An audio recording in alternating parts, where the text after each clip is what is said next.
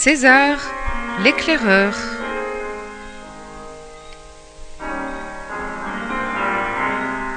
Roman de Bernard Monteau.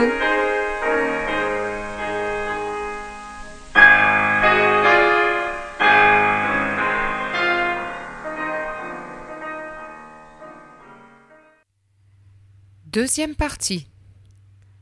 Les 100 jours de Thérèse.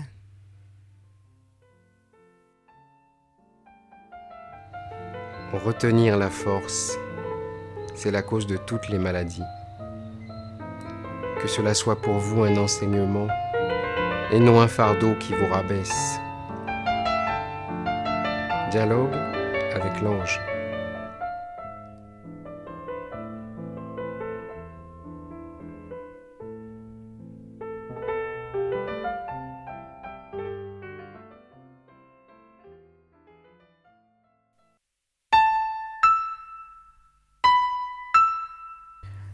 Chapitre 8 Le privilège du cancéreux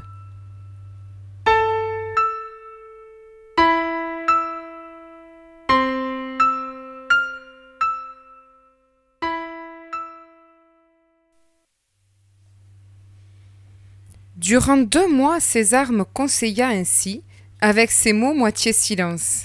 Et de détail en détail, ma vie s'apaisa. Un matin, ce fut plus grave. Une amie m'avait téléphoné.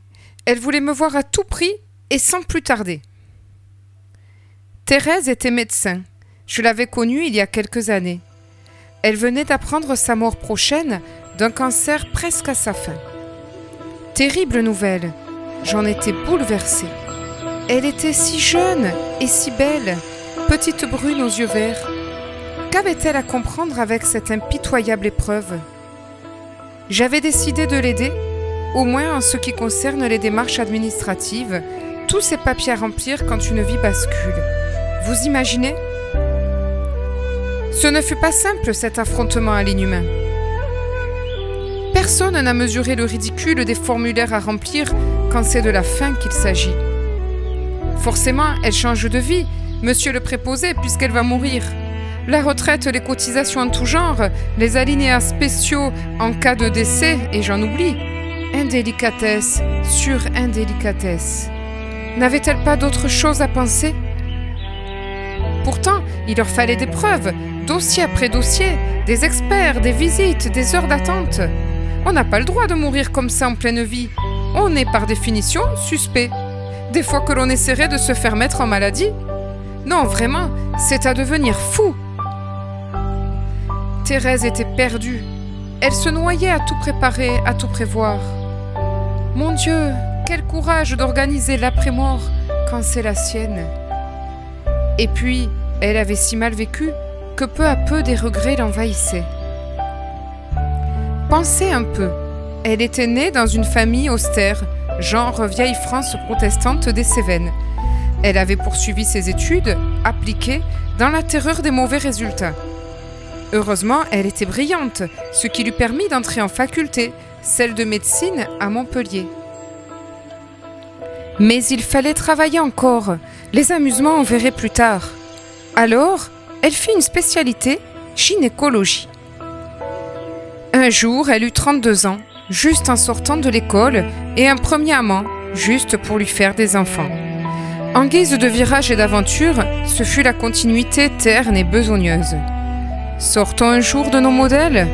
Elle avait troqué ses parents contre un mari, mais c'était les mêmes soirées et les mêmes interminables dimanches. Lui, il était magistrat ou quelque chose comme ça. Il était aussi gris que le palais de justice qu'il arpentait. Bien sûr, il était gentil, bon garçon, mais sans vie. Popote, quoi. Ils eurent quatre enfants, il faut bien s'occuper. Mais jamais, jamais il ne sortait. Le genre de vie, bel appartement, vacances à la campagne, et l'horrible train-train quotidien. C'est tout juste s'ils allaient au restaurant une fois par an. Même le cinéma, cela ne se faisait pas. Alors le reste, les bringues, le rire, les voyages, vous n'y pensez pas.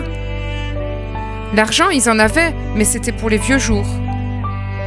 Oui, mais voilà, les vieux jours, il n'y en aurait pas. Six mois ou plus, avait dit le médecin. On est là, debout, on écoute chaos. Il faut faire quelque chose, mais on n'a plus de goût à rien. Plus d'espoir. Et puis peu à peu, cela revient. Comme elle dit, sous le choc, on est désespéré, pétrifié sur place. Mais on attrape mal aux pieds immobile, alors on bouge et la vie nous reprend. Elle s'était assise dans mon salon. J'étais loin de savoir ce qui allait m'arriver. Et puis, qu'est-ce qu'il faut dire dans ces moments-là? Vous le savez, vous? C'est César qu'il aurait fallu, pas moi. Je voyais qu'il se préparait quelque chose, mais quoi? Elle était agitée, ne tenant plus en place. Je ne l'avais jamais vue comme cela. Je crois bien que dans sa situation, j'aurais été abattue. Elle, non. Et c'est ce qui me troublait. Elle me raconta sa vie. C'est sûr, dans ces instants, on fait le point. Comme c'est terrible, tous ces mots vitrioles, sans concession, sans pudeur. On déballe tout au grand jour et on trie pendant que la conscience chemine. On parle et on se voit. Je pose tout et je retiens un. Et l'on parle encore pour se voir plus loin. Pas l'habitude d'entendre les gens se livrer à ce point. D'ailleurs, je n'aurais pas bougé pour tout l'or du monde, de peur de me faire remarquer et qu'elle me demande un avis. Terrible monologue sans cesse relancé, psychanalyse accélérée, comme dans ces vieux films muets où tout le monde court plus vite que nature. Cela défilait à grandes enjambées. Tantôt elle pleurait, tantôt elle riait. Si bien que j'avais résolu de garder une certaine distance pour ne pas être à contretemps. C'est étonnant comme l'approche de la mort fait porter un autre regard sur notre vie. D'accord, c'est une évidence, mais moi, qui connaissais Thérèse, je la voyais changer à vue d'œil, se réveillant à elle-même de phrase en phrase. À la lumière de sa fin prochaine, toute sa vie s'éclairait sous un angle différent. Impossible de mentir.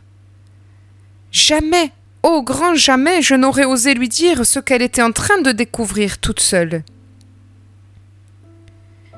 J'eus de la tendresse pour Thérèse, mais j'étais démunie. Alors, je me suis rapprochée d'elle, en silence, lui prenant doucement la main.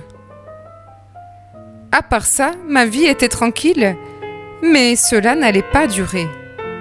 En une seconde, elle m'annonça la rupture avec son mari et son désir de vivre chez moi si cela ne me gênait pas. On ne peut pas dire qu'elle s'embarrassait de menus détails. Pouvais-je la blâmer? Mais quand même, je me sentais un peu piégée. La proximité de la mort donne vraiment des privilèges, et croyez-moi, cela bouscule les vivants. C'est curieux ce courage, cette force de décision, capable de tout perdre pour commencer à vivre. Cela ne lui ressemblait pas. C'est terrible à dire, mais j'en arrivais à l'envier. Après tout, qui est sûr qu'il ne va pas mourir demain? On devrait pouvoir à chaque instant prendre nos décisions dans cette perspective-là. Il fallait que je me prépare, que je m'attende à tout avec elle. Thérèse était sur un autre registre, sorte d'accélérateur de particules qui lui donnait une intensité brûlante. Passé mes premières émotions, alors que j'étais en train de mettre de l'ordre dans mes idées et de prévoir les problèmes qui allaient se poser, elle se tourna vers moi et m'embrassa. Oh, pas le mimi copain, mais le baiser farouche de ceux qui n'ont plus de temps à perdre. Thérèse était affamée et son baiser le disait. Alors là, c'était le bouquet. L'avenir s'annonçait bien. Dans quel guépier étais-je allé me fourrer? Avait-elle mal interprété les intentions de ma main? Avait-elle tout mijoté pour en finir avec son passé? Elle allait mourir, elle, pas moi. Son monde n'était pas le mien. Son urgence me concernait à peine. D'accord, il faut apprendre, mais quand même, quel prix? Elle voulait vivre, vivre enfin. Sa mort la portait, la poussait à nourrir ses faim. En une seconde, j'eus l'impression d'être avec César. Tiens, je l'avais oublié. D'ailleurs, quelle différence À sa manière, elle était en train de m'élever, me tirant de force à cause de sa mort prochaine. Même le vieil homme n'aurait jamais osé. C'est sûr, j'ai succombé. Elle m'a pris, ensorcelé, tellement elle brûlait de toutes parts, contagieuse d'une passion à la vie et à la mort. Non, vraiment ce n'était pas pour rire. Elle voulait aimer, se donner, dans la démesure de ce qui lui avait manqué. Elle n'avait plus le temps. Il lui fallait des sommets.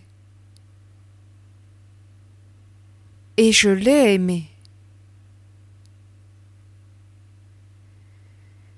D'ailleurs, nous nous complétions à merveille. J'avais bien vécu, elle pas. J'étais fait de liberté sans entrave, elle était imprégnée d'engagement que l'on respecte. Bref, elle était la force qui me manquait, et j'étais les idées folles qu'elle ignorait. Quel couple C'était une furie, puisant dans mon imagination de quoi la nourrir. Loin de la désespérer, sa mort l'exaltait, gourmande par tous les sens. Elle s'enivrait de tout, comme César, je vous dis. À à l'heure, insatiable et malhabile à la fois. Découvrir à son âge ce dont on a toujours eu peur, quel pari? Parfois même toute une vie ne suffit pas. Décidément, c'est affreux à dire. Quel privilège cette maladie incurable Elle voulait sortir et sortir encore. Elle voulait que je la caresse des heures entières, que nous partions en voyage, et puis les bons restaurants. Elle voulait faire l'amour, voilà, c'est dit, avec tout et avec moi. C'était Alice au pays des merveilles, avec ses grands yeux ouverts et son plaisir partout. C'est vrai, elle me fit mesurer que ma vie, je ne l'avais pas goûtée. Personne avant elle ne m'avait entraîné si loin dans l'exploration de mes propres qualités. À ce jeu-là, elle a pris vite, croyez-moi. Quand on n'a plus le temps de tricher, tantôt on perd, tantôt on gagne, mais c'est toujours une victoire. Les idées les plus folles l'enthousiasmaient. Durant deux mois, ce fut un safari dans une savane quotidienne où nous avons beaucoup ri. J'avais pourtant vécu, mais je crois bien que je n'avais rien vu. À certains moments, je me demandais même si elle allait vraiment mourir. J'en oubliais sa maladie. C'était fou, fou, fou, tant de vie. Par l'intermédiaire de sa mort, je goûtais à des frissons d'un autre ordre. Nous visitions le monde grâce à ses yeux avides.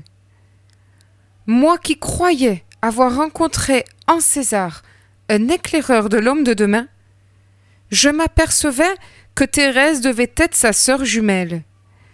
Avec son cancer en bandoulière, elle vivait tout autant le présent. Thérèse, comme César, avait un secret, un immense cadeau que sa fin lui offrait. Vivre avec la proximité de sa mort, mais vivre vraiment.